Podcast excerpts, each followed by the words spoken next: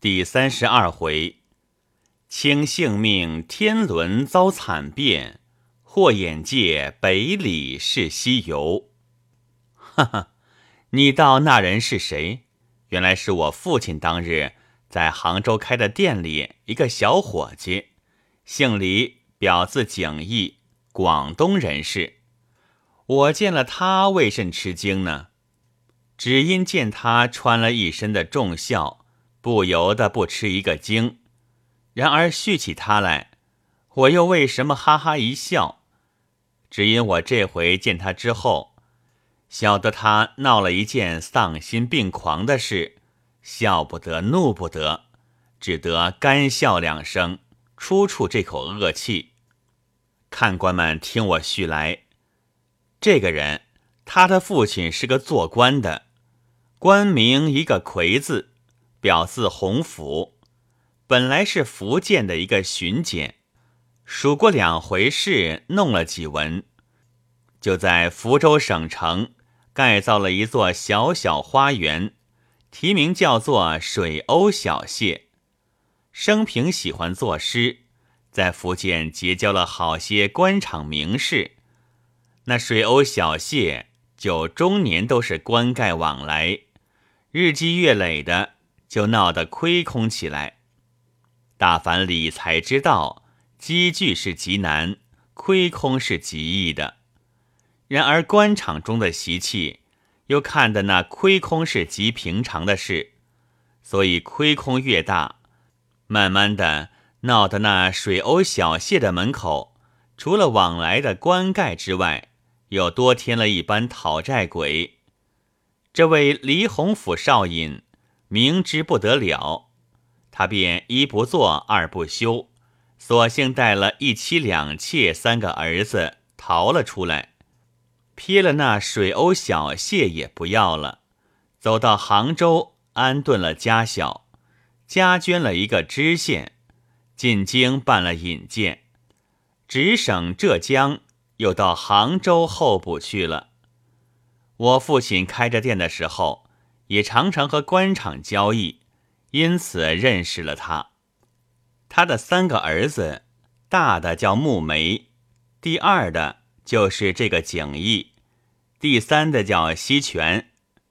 你道他们兄弟为甚取了这么三个别致名字？只因他老子喜欢作诗做名士，便望他的儿子也学他那样。因此，大的叫他仰慕袁枚，就叫慕梅；第二的叫他景起赵义，就叫景义；第三的叫他西记蒋士权，就叫西权。他便这般希望儿子。谁知他的三个儿子，除了大的还略为通顺，其次两个连字也认不得多少。却偏又要诌两句歪诗。当年洪府把景逸见到我父亲店里，我到杭州时，他还在店里，所以认得他。当下相见毕，他就叙起别后之事来。原来洪府已经到了天津，在开平矿务局当差，家眷都搬到上海，住在虹口元方弄。穆梅到台湾去谋事，死在台湾。洪府的老婆上月在上海寓所死了，所以景逸穿了重孝。景逸把前事述说已毕，又说道：“舍弟西泉，不幸昨日又亡故了。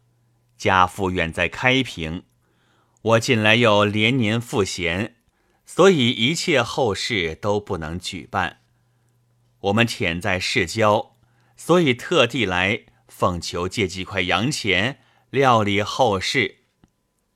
我问他要多少，景义道：“多也不敢忘，只求借十元罢了。”我听说，就取了十元钱给他去了。今天早上下了一阵雨，天气风凉，我闲着没事。便到千亿站看伯父，谁知他已经动身到苏州去了。又去看看小七叔，谈了一回，出来到虹口元芳弄，回看景义，并吊乃弟之丧。到得他寓所时，恰好他送灵柩到广照山庄去了，未曾回来。只有同居的一个王端甫在那里待他招呼。这王端甫是个医生，我请问过姓氏之后，便同他闲谈。问起西泉是什么病死的，端甫只叹一口气，并不说是什么病。我不免有点疑心，正要再问，端甫道：“听景义说起，同阁下是世交，不知交情可深厚？”我道：“这也无所谓深厚不深厚，总算两代相识罢了。”端甫道。我也是和洪府相好，近来洪府老得糊涂了，这离世的家运也闹了个一败涂地。我们做朋友的看着也没奈何，偏偏木梅又先死了，这一家人只怕从此没事的了。我道：究竟西泉是什么病死的？端府叹道。哪里是病死的，是吃生鸦片淹死的呀！我惊道：“为着什么事？”端府道：“竟是洪府写了信来叫他死的。”我更是大惊失色，问是什么缘故。端府道：“这也一言难尽。端府的那一位老姨太太，本是他夫人的陪嫁丫头。”他弟兄三个都是嫡出，这位姨太太也生过两个儿子，却养不住，洪府夫人便把西泉指给他，所以这位姨太太十分爱惜西泉。西泉又得了个瘫痪的病，总医不好，上前年就和他娶了个亲。这种摊子，有谁肯嫁他？只娶了人家一个粗丫头，去年那老姨太太不在了，把自己的几口皮箱都给了西泉。这西泉也所作怪，娶了亲来并不曾圆房，却同一个朋友同起同卧。这朋友是一个下等人，也不知他姓什么，只知道名字叫阿良。家里人都说西泉和那阿良。有甚暧昧的事，西泉又本来生一张白脸，柔声下气，就和女人一般的，也怪不得人家疑心。然而这总是防为琐事，我们旁边人却不敢乱说。这一位景逸先生，他近来赋闲的无聊极了，手边没有钱花，便向西泉借东西当。西泉却是一毛不拔的，因此弟兄们闹不对了。景义便把阿良那节事写信给洪府，信里面总是加了些油盐酱醋。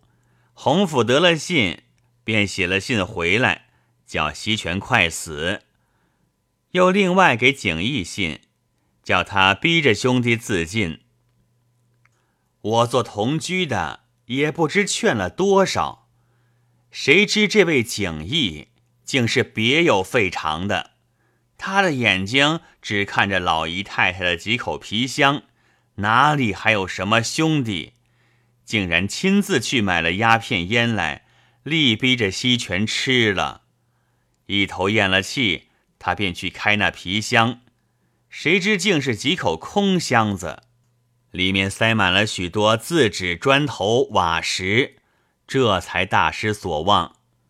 大家又说是西泉在时都给了阿良了，然而这个却又毫无凭据的，不好去讨，只好哑子吃黄连，自家心里苦罢了。我听了一番话，也不觉为之长叹。一会儿，景逸回来了，彼此周旋了一番。我便告辞回去。过了两天，王端甫忽然气冲冲的走来，对我说道：“景逸这东西真是个畜生，岂有此理？我忙问什么事，端甫道：西泉才死了有多少天？他居然把他的地富卖了。我道：“这还了得？卖到了什么地方去了？”端府道：“卖到妓院里去了。”我不觉顿足道：“可曾成交？”端府道：“今天早起人已经送去了，成交不成交还没知道。”我道：“总要设法止住他才好。”端府道。我也为了这个来和你商量。